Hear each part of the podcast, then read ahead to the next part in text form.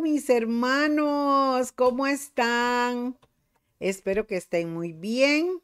Cuénteme cómo están todos, cómo va la situación en su casa, ¿ah? Con estos vientos maravillosos, hermosos, gloria a Dios. Qué lindo, hermanos, saber que ustedes están ahí acompañándome esta noche, porque bueno, hoy la gente está por aquí ocupada, así que me toca a mí, gracias a Dios, ¿verdad? Y hoy vamos a terminar esta serie hermosa que hemos venido eh, trabajando, hermanos, de esas enseñanzas tan lindas que tienen que ver con eh, el futuro apocalíptico de lo que viene em, y de ese momento tan maravilloso cuando el Señor va a regresar en su segunda venida, ¿verdad?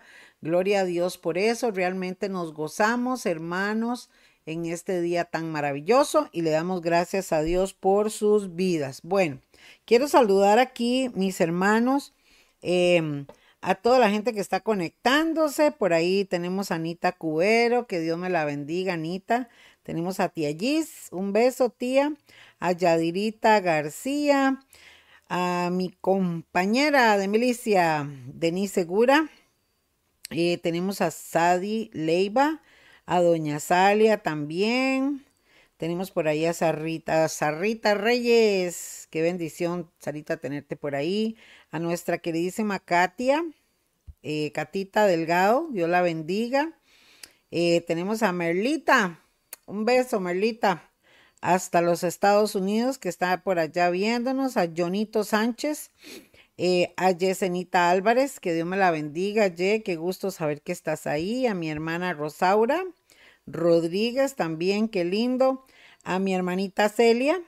Y también tenemos a María Celia Ramos. Así que tenemos dos Celias, la Celia, Hernández y Celia Ramos, ¿verdad? Qué bendición. Y también por ahí está nuestro querido Estevitan Picado. Que Dios me lo bendiga. Nuestra amada Xiomara Díaz. Em, tenemos a Wilmara Díaz también. Eh, un saludo para, para usted. Em, tenemos a Patricio, mi bro, ¿cómo estás? Que Dios me lo bendiga. Angita, un abrazo para Angita Miranda, que siempre se conecta con nosotros. A nuestra hermana Lidiet Calderón, que Dios me la bendiga. Qué lindo, de verdad, em, saber que están con nosotros. Eh, Norberto, un abrazo para Norbertito también. Y bueno, y todas las personas que se están conectando, saludamos también a todos los que están por YouTube ahí viéndonos hermanos y compartiendo con nosotros esta, eh, esta noche tan hermosa, esta noche tan ventosa y tan fresca, ¿verdad? Apenas para tomarse un chocolatito, un tecito, un cafecito, ¿verdad? Qué rico. Bueno, gloria a Dios por eso. Saludamos a Dieguito, que está desde Ciudad Quesada, también a su esposita. Un abrazo para ellos allá. Y a María Cela Ramos, que eh, nos está poniendo bendiciones, buenas noches, que Dios me la bendiga, mi chiquita. Bueno, gloria a Dios. Y ahí se van a ir conectando. Joanin, Joanita, Dios me la bendiga. Recuerden que todos ustedes que ponen comentarios, entonces me es más fácil para mí ver quiénes están conectados. Recuerden, hermanos, que estamos en nuestras plataformas de YouTube, ¿verdad? En el canal MMR Costa Rica. Estamos aquí por Facebook Estamos por SoundCloud y estamos por Spotify, ¿verdad? Para que ustedes puedan también unirse con nosotros a escuchar la palabra de Dios. Un beso, Moniquita. Cuénteme, ¿cómo está Ciudad Quesada por allá? ¿Está ventoso también como aquí en el Valle Central? Está frío por aquí, está rico, hermano. Yo amo este clima, ¿verdad? Es muy, muy, muy sabroso. Bueno, ok, mis hermanos. Eh, esta noche vamos a tener eh, el cierre de, este, de esta enseñanza tan, tan, tan gloriosa. Y quiero em, agregar un poquito, hermanos, agregar un poquito de resumen a lo que hemos venido hablando para que usted vuelva otra vez a conectarse. Bueno, resulta que estábamos hablando de eh, Vanesita Marín. Un saludo, mi chiquita, usted también, Dios la bendiga, y a Mayra Víquez y a Marlene Sánchez también, que se están conectando por ahí, a Gerardo Segura y a Lidia Jiménez. Bueno, gloria a Dios. Gracias, hermanos. Dice que Lidia Jiménez está desde Guanacaste. Un abrazo y un saludo para todos nuestros hermanos que nos ven por allá, ¿verdad? Tenemos una buena audiencia que está siempre por allá conectados en Guanacaste, en Liberia, em, en Santa Cruz y en otros lugares. Bueno, nos gozamos, nos gozamos, hermanos. Déjenme contarles, mis amados, que em, hemos venido hablando entonces de este acontecimiento y conversábamos de cómo en el libro de Daniel, la palabra del Señor nos enseña cómo fue revelado al corazón de Daniel las cosas que habían de venir a la tierra. Y recuerden que estuvimos viendo una estatua, ¿verdad? Que fue un sueño que tuvo uno de los reyes. Y hace, en ese tiempo, hermanos, imagínense, hace tantos años, el profeta Daniel recibe esta, esta revelación, valga la redundancia, él em, la escribe, pero no la entiende, ¿verdad? Ya a lo largo de los años de Daniel comienza ya Dios a mostrarle y Daniel entonces comienza, hermanos, a entender eh, que el imperio de Babilonia en ese momento iba a ser eh, reemplazado por otro imperio. Y entonces habla de estos imperios como gobiernos que están sobre Israel y sobre el mundo, pero también habla del último gobierno que iba a estar sobre Israel.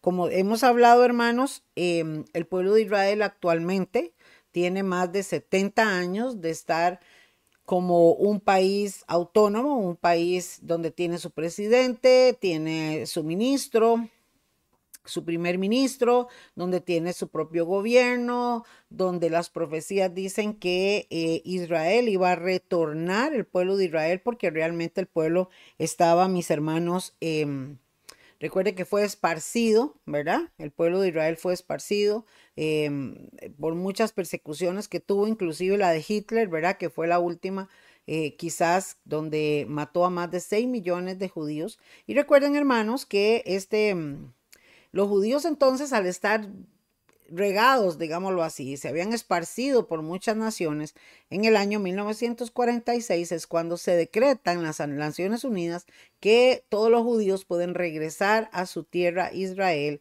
Y ya comentamos también cómo el conflicto de la tierra, hermanos, cómo sucedió todas estas cosas que, que, que tiene actualmente Israel, em, este pleito que tienen ellos ahí por la tierra de Israel. Y todo eso está explicado en los anteriores em, estudios para que usted vaya haciendo memoria. Pero habíamos hablado de qué era lo que iba a pasar, en qué tiempo estamos ahorita, qué dice la Biblia que va a venir y cuánto falta para que el Señor Jesús aparezca por segunda vez. Entonces, hermanos, eh, les invito para que usted se siente, eh, ponga ahí su celular o su computadora para que usted pueda anotar, hermanos, pueda usted anotar y pueda em, tomar sus apuntes, ¿ok? Tomar sus apuntes y esto va a ser de mucha, mucha, mucha bendición para su vida. Gloria a Dios. Hermanos, eh, cuéntenme cómo está la transmisión, cómo la ven ahí, ¿verdad? Para que me cuenten si se escucha bien. ¿Qué me dicen, hermanos? A ver, quiero escucharles. ¿Cómo está todo por ahí? Si se escucha bien. ¿Sí? Bueno. Porque en mi celular, seguramente, y de hecho hoy ha estado eh, un poquito parpadeando la electricidad para... Em, Ok, se escucha bien, me dice Xiomara Díaz, muchas gracias. Perfecto, perfecto, perfecto. Ok, vamos a continuar entonces, porque por aquí se me está trabando la señal. Entonces quisiera saber si a ustedes también se les corta. Ustedes saben que en estos tiempos ventosos, lamentablemente, em, y al estar en vivo nosotros, pues tenemos, em, tenemos este tipo de problemas, ¿ok? Vamos a ver, déjenme resolver algo aquí. Ok. Vamos a ver. Ok. Ok, bueno. Entonces, armados, como veníamos hablando, todos este, estos acontecimientos son muy importantes. La gente no sabe, la gente no tiene idea qué es lo que está pasando, qué está sucediendo.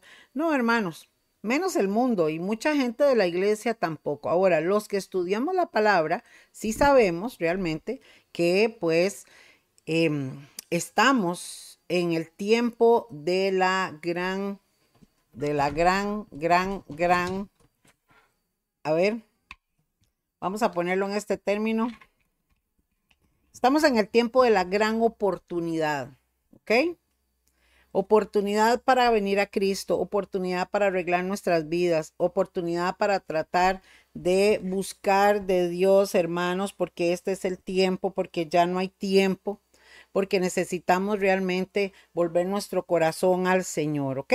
Entonces, mis hermanos, en este estudio, la idea es poder entender que el futuro está escrito. Ya nosotros sabemos qué es lo que viene, ya nosotros sabemos lo que va a acontecer. Y hablando del anticristo, que estuvimos hablando en uno de nuestros estudios, vemos que es un gobierno que va a estar sobre Israel y es el último gobierno. Recuerdan que estuvimos viendo cómo una piedra cae del cielo y cae sobre esta estatua en representación de... Em, de que este último gobierno iba a ser destruido. También hablamos, mis hermanos, de Em, de cómo venían siete años y al final de estos siete años de gran tribulación va a venir el Señor. Entonces, este es un tema que mucha gente em, se le confunde. Se le confunde porque dicen, de ay, pero ¿cómo es esto? Yo no entiendo cuál es la primera venida, cuál es la segunda. Ok, Voy a repetir esto una vez más para aquellas personas que todavía no lo saben. ¿Ok? Ok, mis chiquitos, vean. La cosa está así, como decía mi abuelita. La cosa está así. Estamos viviendo principio de dolores. La Biblia dice que en este tiempo vamos a tener principio de dolores, ¿verdad? Entonces empiezan a darse una serie de acontecimientos donde el mundo empieza a vivir situaciones muy difíciles, muy difíciles a nivel climatológico, a nivel geográfico, a nivel político, a nivel económico, bueno, todo en todas las áreas, ¿no? Entonces, la Biblia describe que cuando comenzáramos a ver estas cosas, supiéramos que el tiempo estaba cerca. ¿Cuál tiempo? Bueno, el tiempo de la entrada de la gran tribulación. Entonces, vamos entendiendo.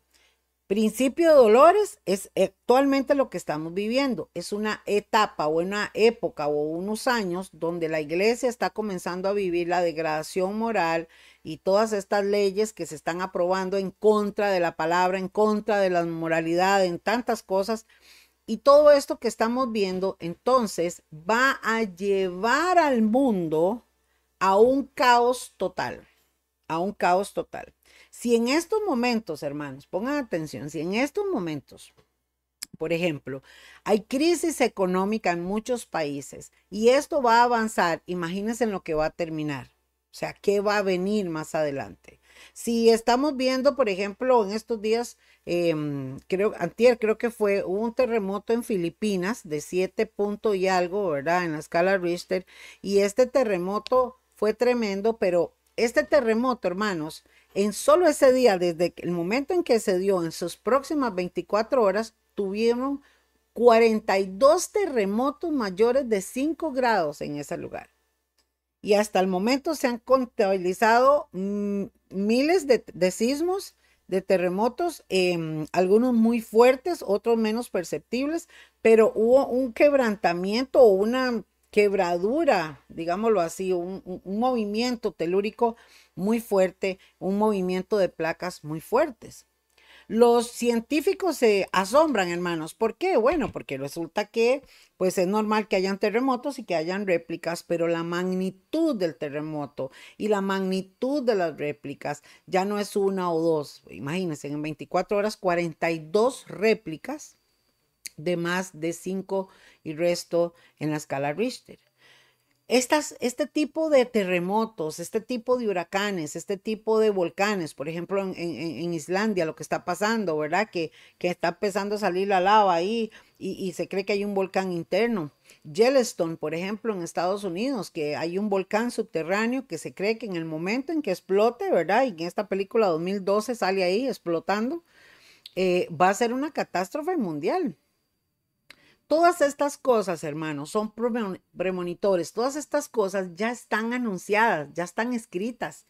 Entonces, por eso es que algunas personas sí están hablando de esto, están diciendo estas cosas.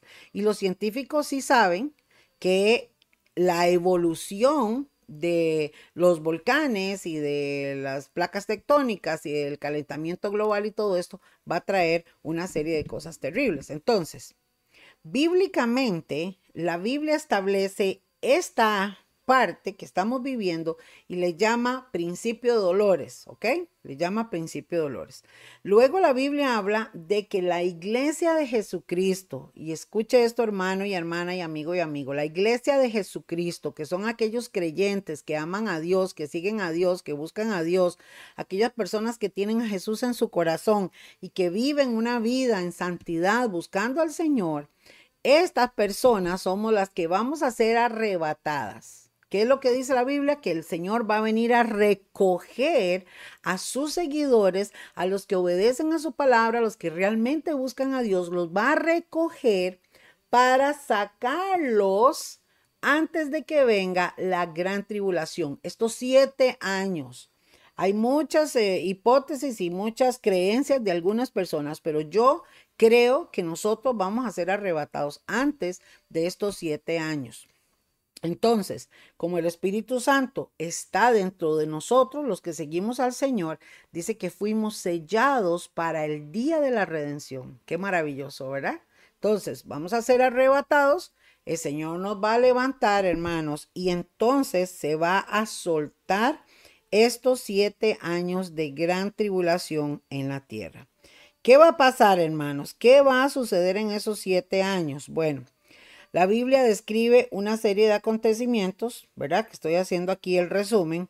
Y en estos acontecimientos, ustedes recuerdan que hablamos, hermanos, de, por ejemplo, las catástrofes que se van a dar eh, en todas estas cosas que les estoy hablando, pero también, hermanos, habla de este gobierno que va a ser establecido, ¿verdad?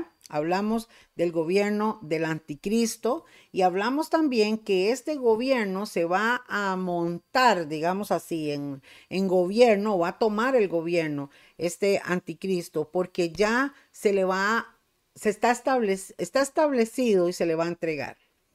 Entonces, hermanos, ¿qué es lo que pasa? Que actualmente el mundo está siendo dirigido por ciertos hombres, ¿ok? Ciertos hombres. Entonces, hombres adinerados, hombres que tienen, em, no sé, eh, poder político, que tienen em, poder gubernamental o que tienen poder de dinero económico, ¿verdad? O poder religioso. Todos estos hombres, hay una élite que se ha unido y entonces ellos están por ahí trabajando, haciendo, ¿verdad?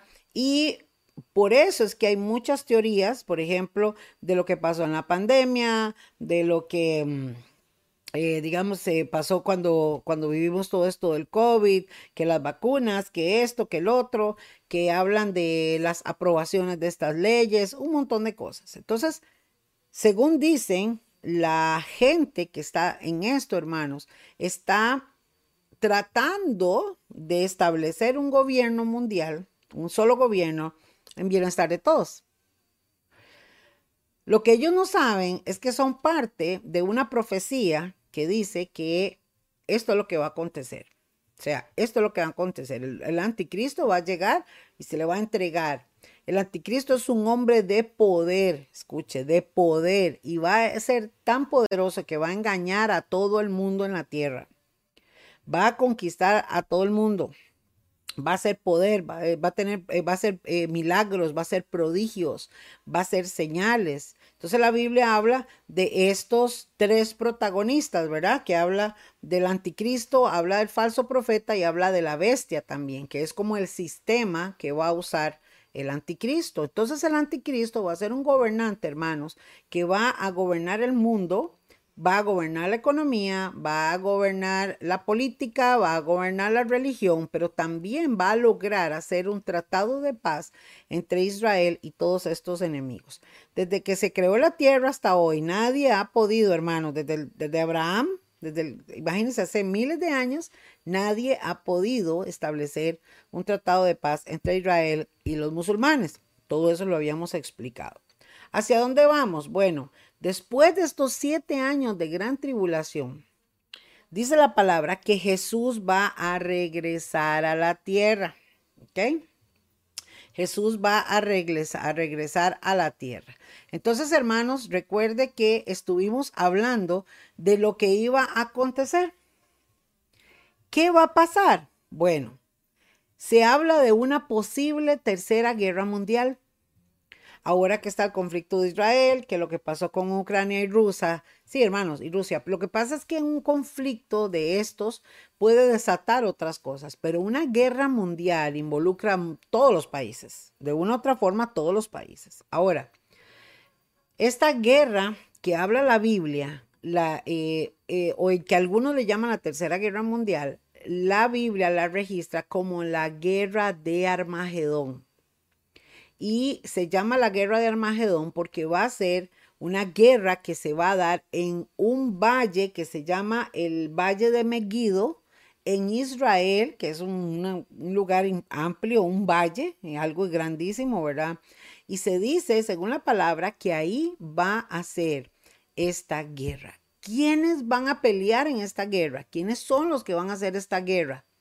Son todos los enemigos de Dios, todos los enemigos del pueblo de Israel, contra el Señor. Oiga bien, contra el Señor. ¿Por qué? Porque Jesús va a bajar del cielo y va a venir a pelear y a defender a Israel y entonces se va a cumplir también la profecía que los judíos esperan. Ellos esperan que su Mesías venga a salvarlos. Lo que pasa es que Jesús ya vino y Jesús vino a salvar primeramente sus almas pero ellos están solamente otra vez esperando a que los venga a librar. Por eso es que ellos son eh, el pueblo protagonista en, este, en esta época de la gran tribulación. La Biblia direcciona mucho las profecías hacia ellos precisamente porque el pueblo de Dios no quiso, no quiso aceptar a Jesús. Y por eso, hermanos, es que este pueblo lleva tanto palo, ¿verdad? Lamentablemente. Ok. Entonces, hermanos, ¿qué sucede? Sucede que... Em, cuando esta guerra se dé, esta, y Jesús baje del cielo, que es lo que habíamos hablado en el, en el programa anterior, es precisamente esa profecía donde la piedra cae del cielo y pega los pies de la estatua de Nabucodonosor, que está en el capítulo 2 del libro de Daniel. Todo eso también usted puede revisarlo.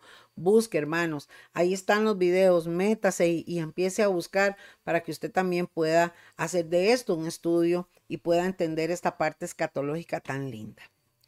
Entonces, estuvimos hablando de que en Apocalipsis capítulo 19 nos relata cómo el apóstol Juan ve la visión profética de cómo va a ser el Señor. Y recuerden que habíamos hablado que Juan era el apóstol de Jesús y él había conocido a Jesús como carpintero, vestido de humano, con sus sandalias, con su ropita, ¿verdad? Con su, como andaba vestido, haciendo milagros, comía, dormía, todo eso que habla la Biblia, porque él se hizo humano. Pero ahora Juan, amados, ve a Jesús glorificado, lo ve realmente como rey, el rey de reyes y señor de señores. Y recuerdan que estuvimos hablando, hermanos, de cómo él describe en estos capítulos, en este capítulo, perdón, en estos versículos, cómo él ve que él viene en un caballo blanco que trae una, eh, eh, eh, trae una etiqueta que dice fiel y verdadero y también demuestra que él viene con justicia a juzgar y a pelear. Oiga, qué tremendo. Y viene a pelear.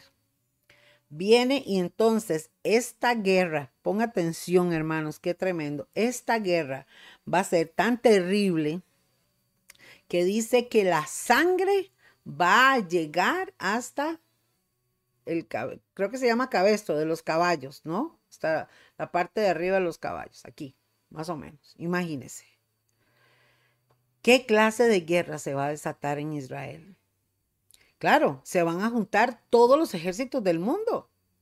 Ahí se van a unir y probablemente van a decir, Dios mío, nos atacan los extraterrestres, vamos a, a pelear contra ellos, pero no se dan cuenta que es el Señor Jesús que va a venir y la Biblia dice que va a bajar a la tierra y va a pelear.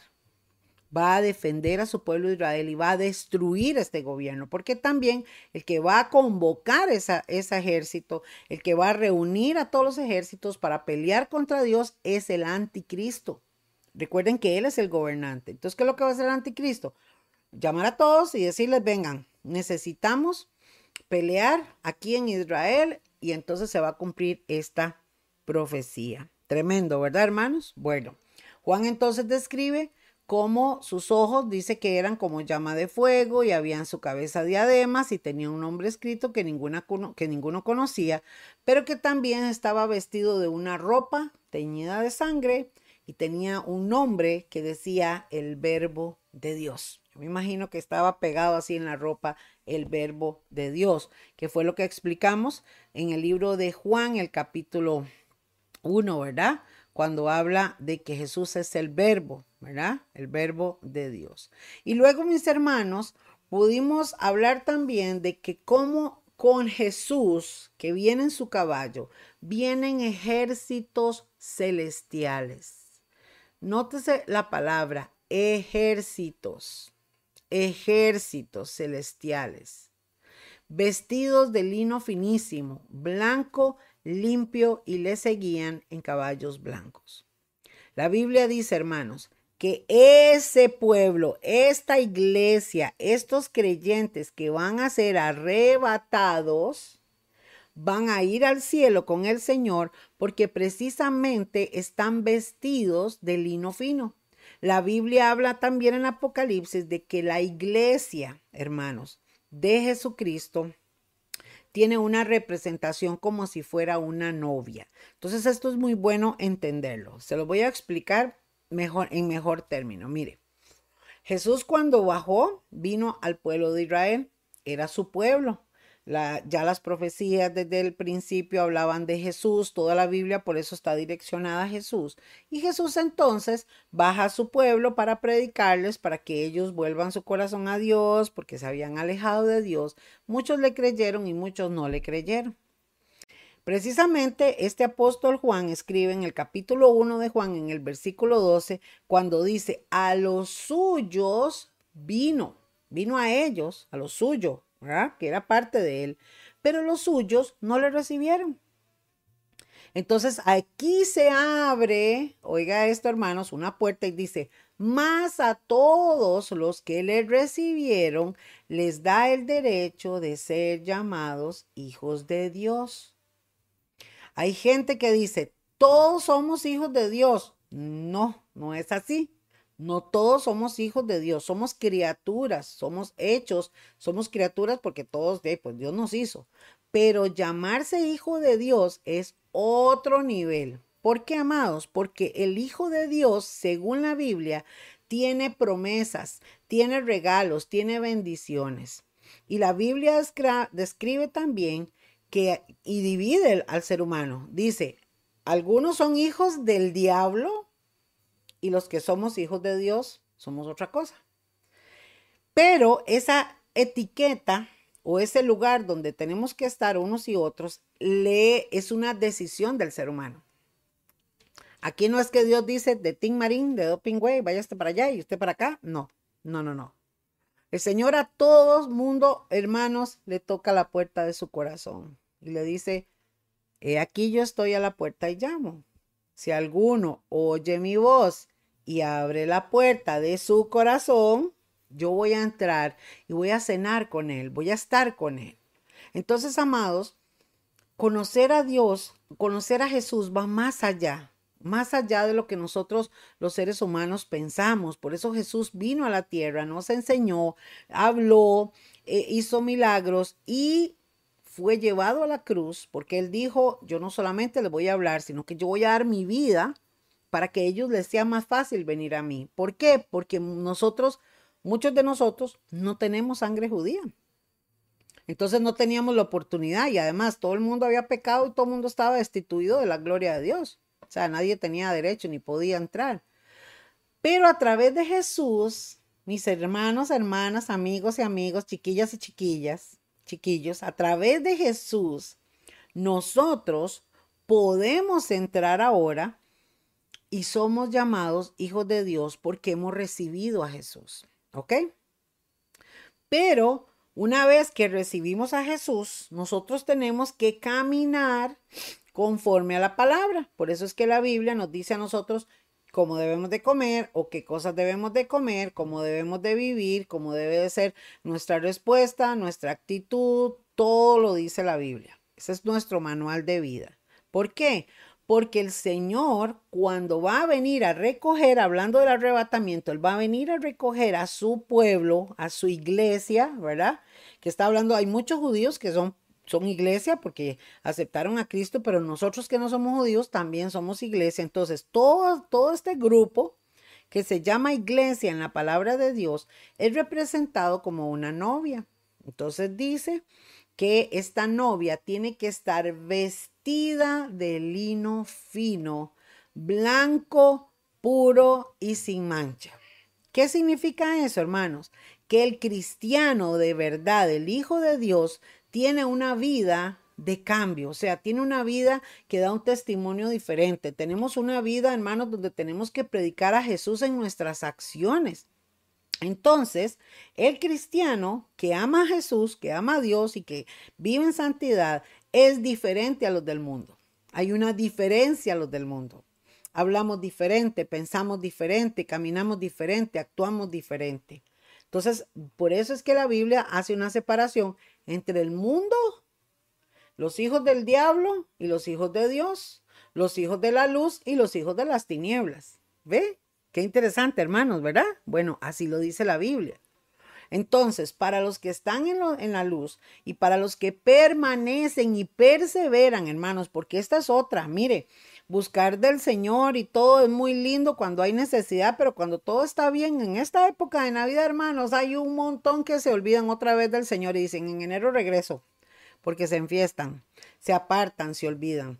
¿Y qué pasa si les encuentra la muerte? ¿Qué pasa si tienen un accidente y se mueren? ¿Qué pasa si les da un paro? ¿Qué pasa ¿Qué pasa con esto? Y por eso es que la Biblia nos enseña a perseverar. ¿Ok? Perseverar.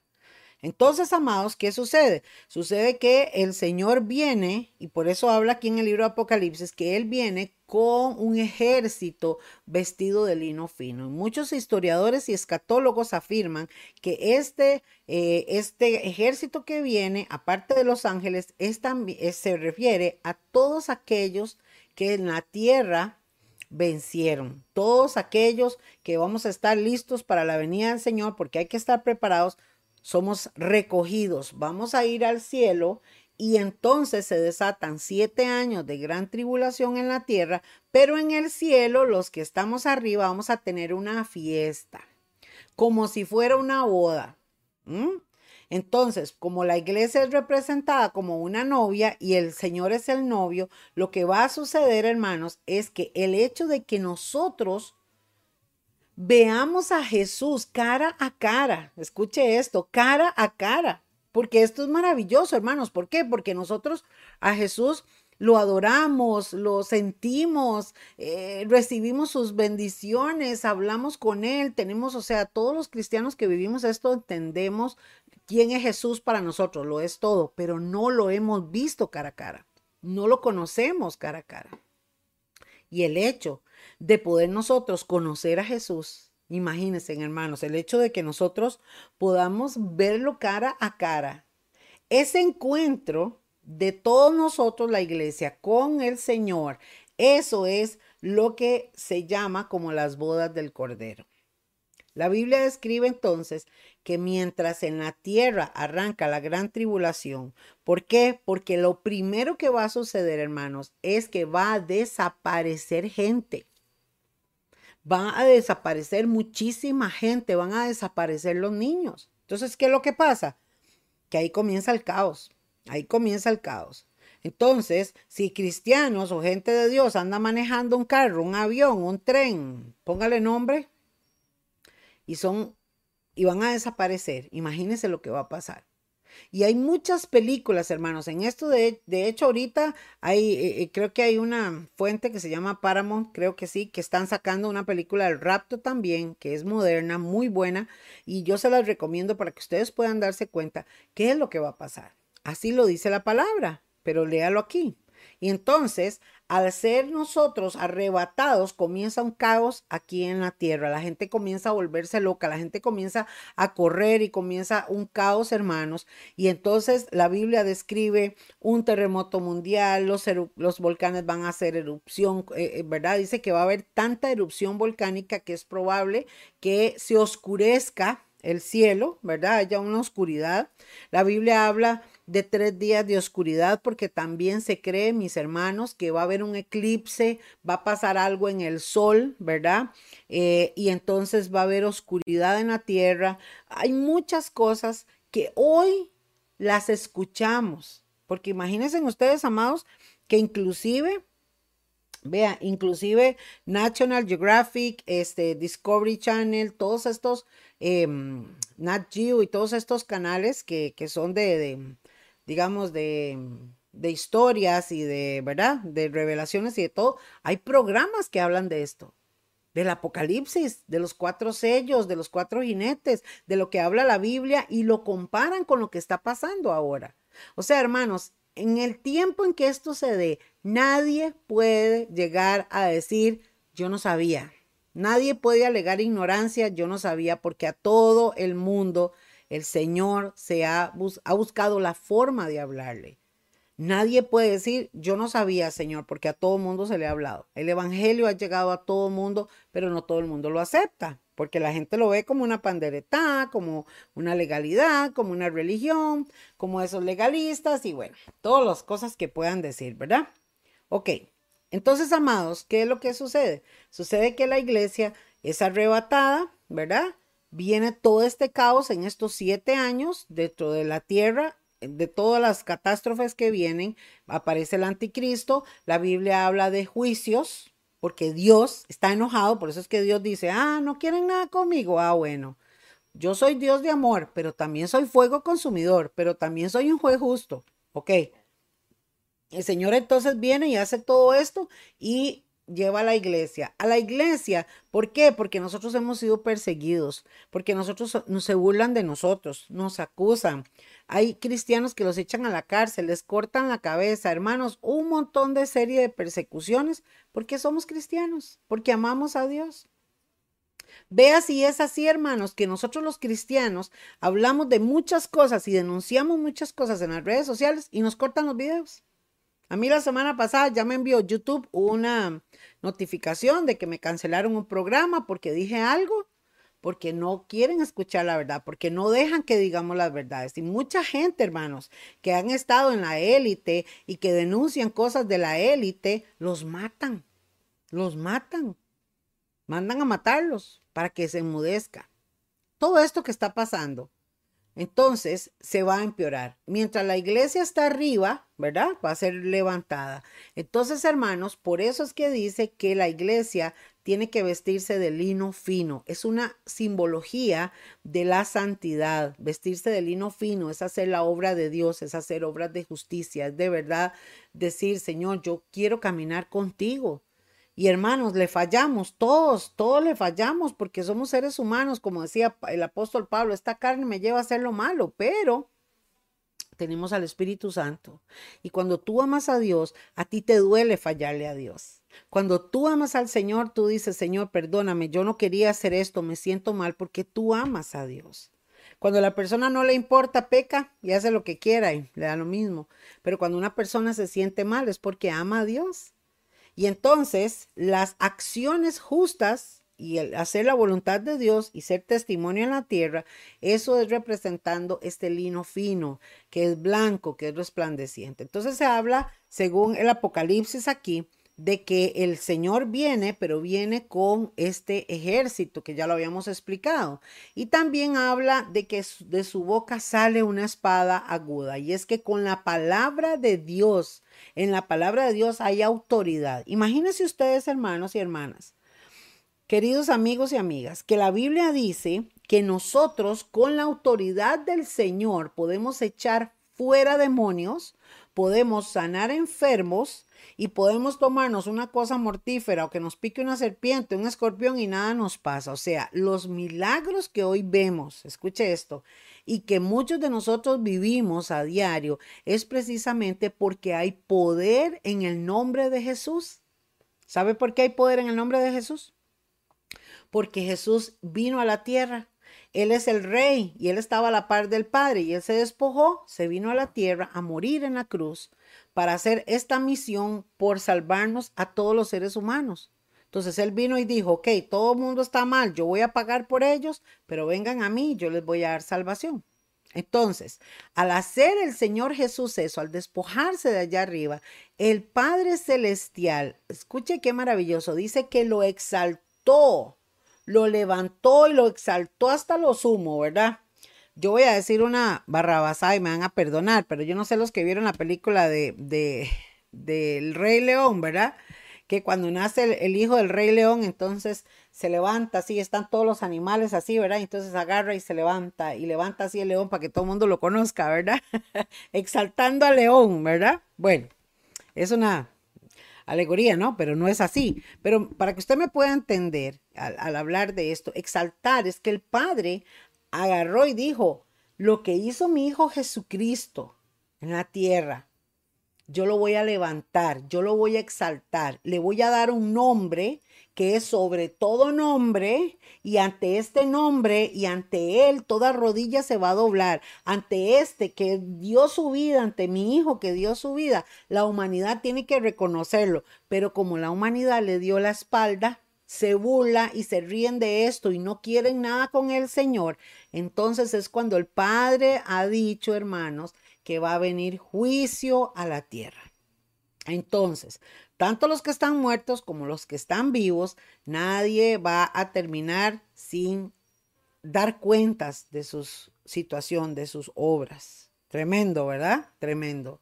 Entonces, hermanos, Jesús baja a la tierra, viene con esta espada aguda y dice que él va a regir en las naciones. Y recuerden que hablamos de estos capítulos, de estos versículos, hermanos, de que él entonces va a establecer un reinado. Entonces, él va a venir, va a pelear, ¿verdad? Va a hacer, eh, eh, va a pelear, va a matar a todos estos enemigos, va a tomar al anticristo, escuche esto, y va a tomar al falso profeta y los va a echar al lago de fuego. O sea, hermanos y hermanas, hay un lago de fuego, no es el infierno, el infierno es otra cosa, no, es el lago de fuego y lo va a estrenar el anticristo y el falso profeta. Lo van a estrenar ellos, ¿por qué? Bueno, porque resulta que eh, así lo dice la palabra. Entonces, el Señor los va a quitar a ellos, va a matar a todos sus enemigos y va a empezar a reinar. Pero hablando de ese día de Armagedón, por eso es que hablamos de esta serie que se llama Un futuro escrito. Este día, hermanos, entonces vea lo que va a acontecer. Ya vimos aquí en este versículo 16 de Apocalipsis que estamos leyendo, de cómo el Señor, eh, Juan describe, ¿verdad? Cómo está el Señor, eh, qué es lo que hay en él y habla de ese vestidura y dice que en el muslo tiene el nombre que dice Rey de Reyes y Señor de Señores, ¿verdad? Lo que estábamos hablando.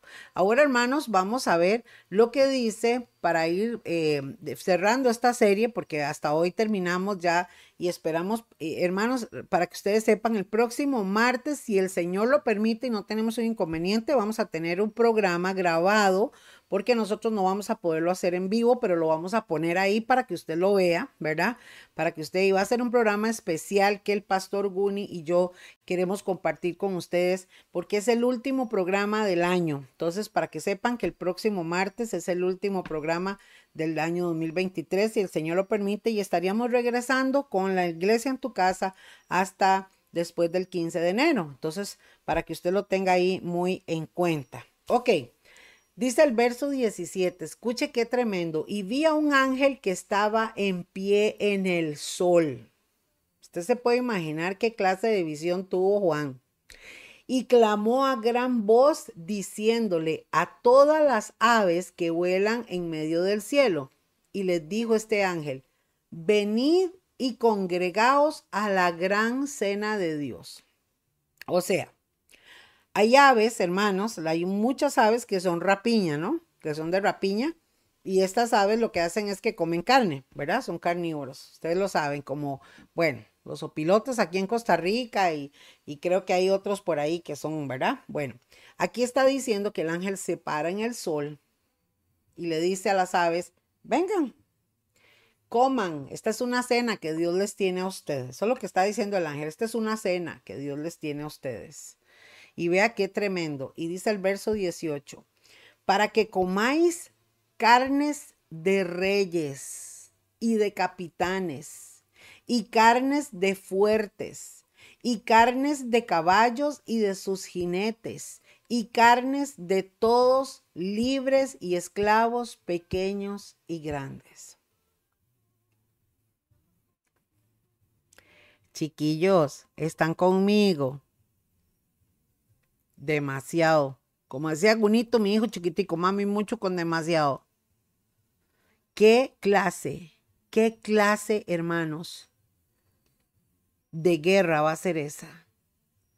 Tantos ejércitos en el mundo. ¿Cuántas, cuántos humanos, cuántos seres humanos, cuántas personas van a venir? Y el Señor solamente con el resplandor de su gloria lo va a hacer. Ahora, es muy probable que todos estos ejércitos del mundo y todos estos gobiernos, con la actualidad, con la actual, eh, eh, eh, a ver, ciencia militar, con todas las armas nucleares que están desde ya están haciendo, con todos los misiles balísticos y todo este tipo de armamento militar, hermanos, tan sofisticados, que con una bomba desaparecen una ciudad, si todos estos llevan todo ese armamento al Valle de Meguido para pelear contra Dios, usted se puede imaginar que es muy probable que todo reviente para ellos mismos.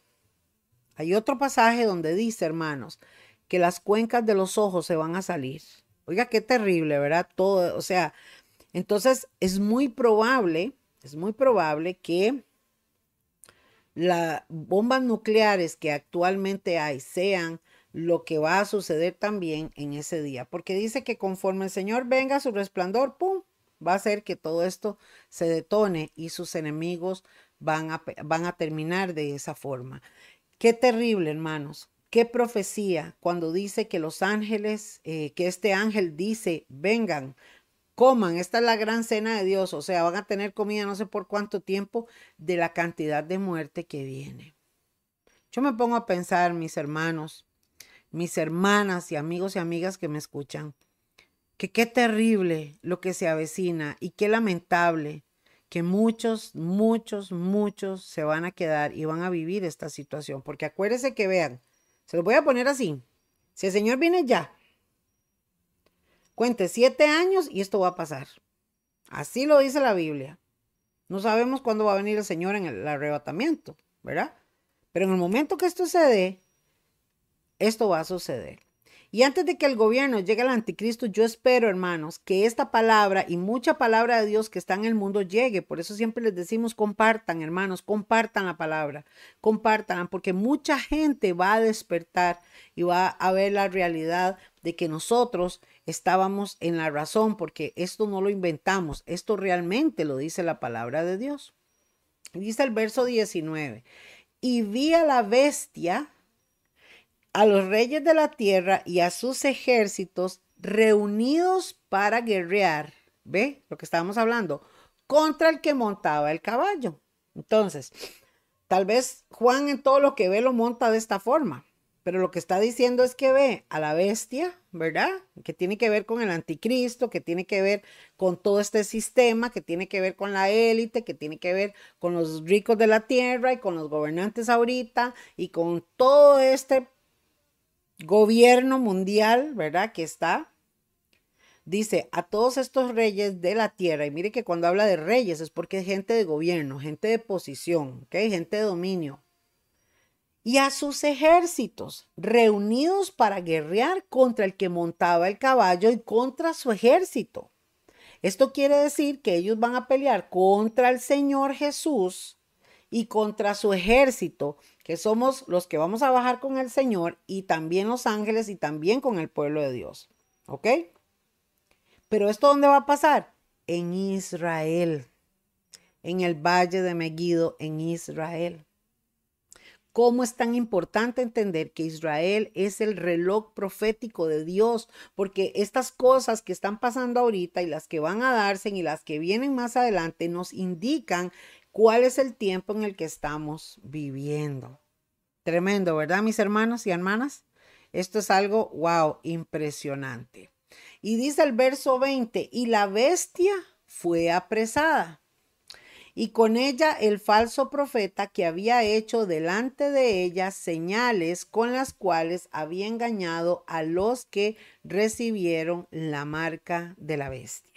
Ustedes recuerdan que habíamos hablado, hermanos, que en este gobierno del anticristo hay tres protagonistas, ¿verdad? Ok, el anticristo, que ese se va a hacer el mero mero, el falso profeta y la bestia, ¿ok? Bueno, vean lo que sucede, hermanos es que resulta que el diablo es tan copión, él no es creativo, el que es creativo es Dios. Y como Satanás siempre quiso ser igual a Dios y por eso fue echado del cielo, entonces resulta que Satanás quiere hacer lo mismo. ¿Qué significa esto? Bueno, que Dios son tres personas. Dios es el Padre, Dios es el Hijo y Dios es Espíritu Santo. Son tres, ¿verdad? Tres, que piensan igual, que sienten igual, que actúan igual, que trabajan igual, ¿verdad? Entonces el Padre está sentado en el reino, Jesús es su, es su Hijo y es nuestro Rey, y nos dejó su Santo Espíritu, que es el que está en nosotros y el que nos guía. El Espíritu Santo vive dentro de las personas que han recibido a Jesús en su corazón, entonces Jesús les da como regalo el Espíritu Santo. ¿Ok? Bueno, vamos bien por ahí. Satanás entonces va a establecer por tres años y medio un gobierno donde él va a tratar, ¿verdad?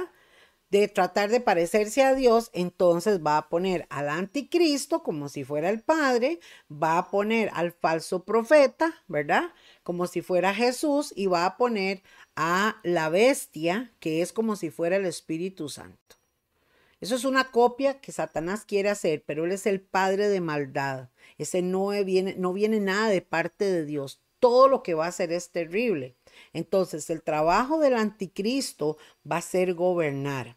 Y el trabajo del falso profeta, que es otro hombre religioso, escuche esto, es un hombre religioso, el falso profeta lo que va a hacer es que va a llevar a la humanidad a darle adoración al anticristo. ¿Ve? Va a decirles, Él es Dios, Él viene de parte de Dios, este es un hombre bueno. Y este falso profeta, que es un hombre de gobierno religioso en todo el mundo, va a hacer, hermanos, va a hacer que la gente de verdad adore. ¿Por qué? Porque Él es un idólatra y va a hacer una imagen. Y dice la palabra que Satanás le va a dar poder a esa imagen y esa imagen va a hablar. Usted se puede imaginar ver usted una imagen que habla, que hace milagros y de todo. La gente se va a volver loca. La gente se va a volver loca, hermanos.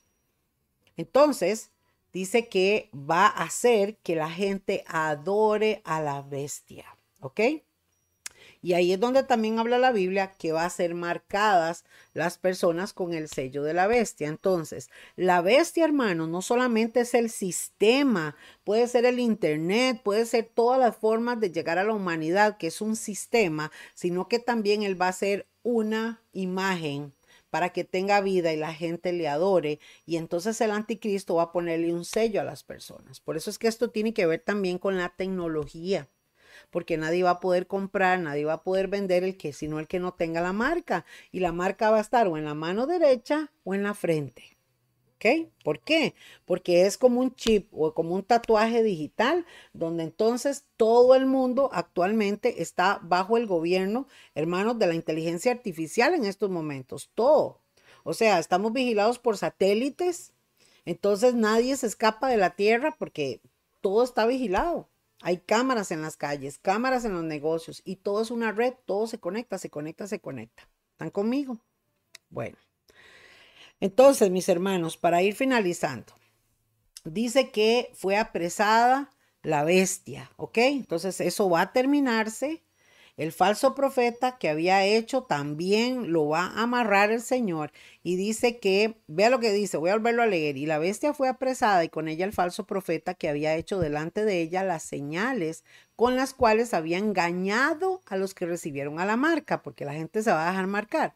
Y habían adorado a su imagen. ¿Ve? El falso profeta hace que la gente adore la imagen. Y entonces, ¿qué es lo que va a hacer el Señor? Escuche, dice, y estos dos fueron lanzados vivos dentro de un lago de fuego que arde con azufre. ¿Por qué? Porque el anticristo, esa imagen es la del anticristo. Entonces, hermanos, esto, el falso profeta, la bestia, que tiene que ver con el anticristo, el sistema, su gobierno y el anticristo, todo eso va a desaparecer. Esa es la piedra que vimos en la imagen de la, de la imagen de, de la visión de Nabucodonosor donde viene y destruye. Entonces el Señor los va a agarrar y los va a mandar vivos al lago de fuego. Van a pagar eternamente por lo que hicieron en la tierra. Y entonces dice en el verso 21, y los demás, todos los que estaban ahí, fueron muertos con la espada que salía de la boca del que montaba el caballo, y todas las aves se saciaron de ellos.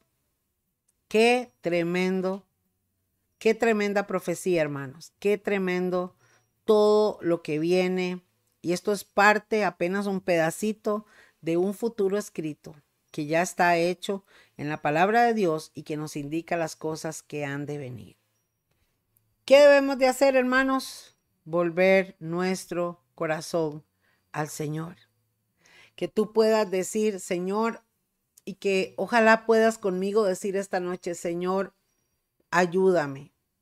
Yo quiero estar bien. Si no, no has recibido al Señor, que tú le puedas decir, Señor, yo te recibo en mi corazón. Yo quiero salvarme. Yo quiero irme en el arrebatamiento. Yo no quiero quedarme en la tierra. Yo quiero ser salvo. Yo quiero vivir para ti. Si tú ya tienes al Señor, este es el momento para que tú le digas, Señor, quiero servirte, quiero hacer tu voluntad, quiero vivir en santidad. Ayúdame. Dame sabiduría para conducirme. Dame discernimiento para poder olfatear aquellas cosas que no son tuyas, que me están afectando, que me roban la paz. Señor, dame bendición para yo poder caminar. Dame hambre y sed de tu palabra para yo llenar mi espíritu a través de tu palabra y alimentarme. Y hermanos, cuando tú ores en esa línea, cuando tú abras tu corazón, la Biblia dice que el Espíritu Santo está en ti y que Él es el que, Él es el sello que tú tienes, porque aquellos que se quedan en la gran tribulación van a ser sellados por el sello de la bestia, pero todavía hay tiempo para que tú y yo tengamos el sello del Espíritu Santo. Amén. Quiero cerrar aquí, mis hermanos pidiéndole al Padre, al Hijo y al Espíritu Santo que bendiga tu vida, que bendiga tu casa, que bendiga tu familia y que bendiga todo en cuanto haces. Que el Espíritu Santo traiga paz, traiga gozo y traiga revelación a tu corazón y a tu casa también. Queremos terminar, hermanos, diciéndoles gracias nuevamente. Recuerden estar firmes y el Señor lo permite, si el Señor lo permite, el próximo em, martes vamos a tener entonces este programa especial para todos ustedes. Que Dios les bendiga. Muchas gracias por sus comentarios y recuerden, firmes y adelantes, que el Señor viene pronto. Buenas noches, hermanos, y gracias a todos ustedes.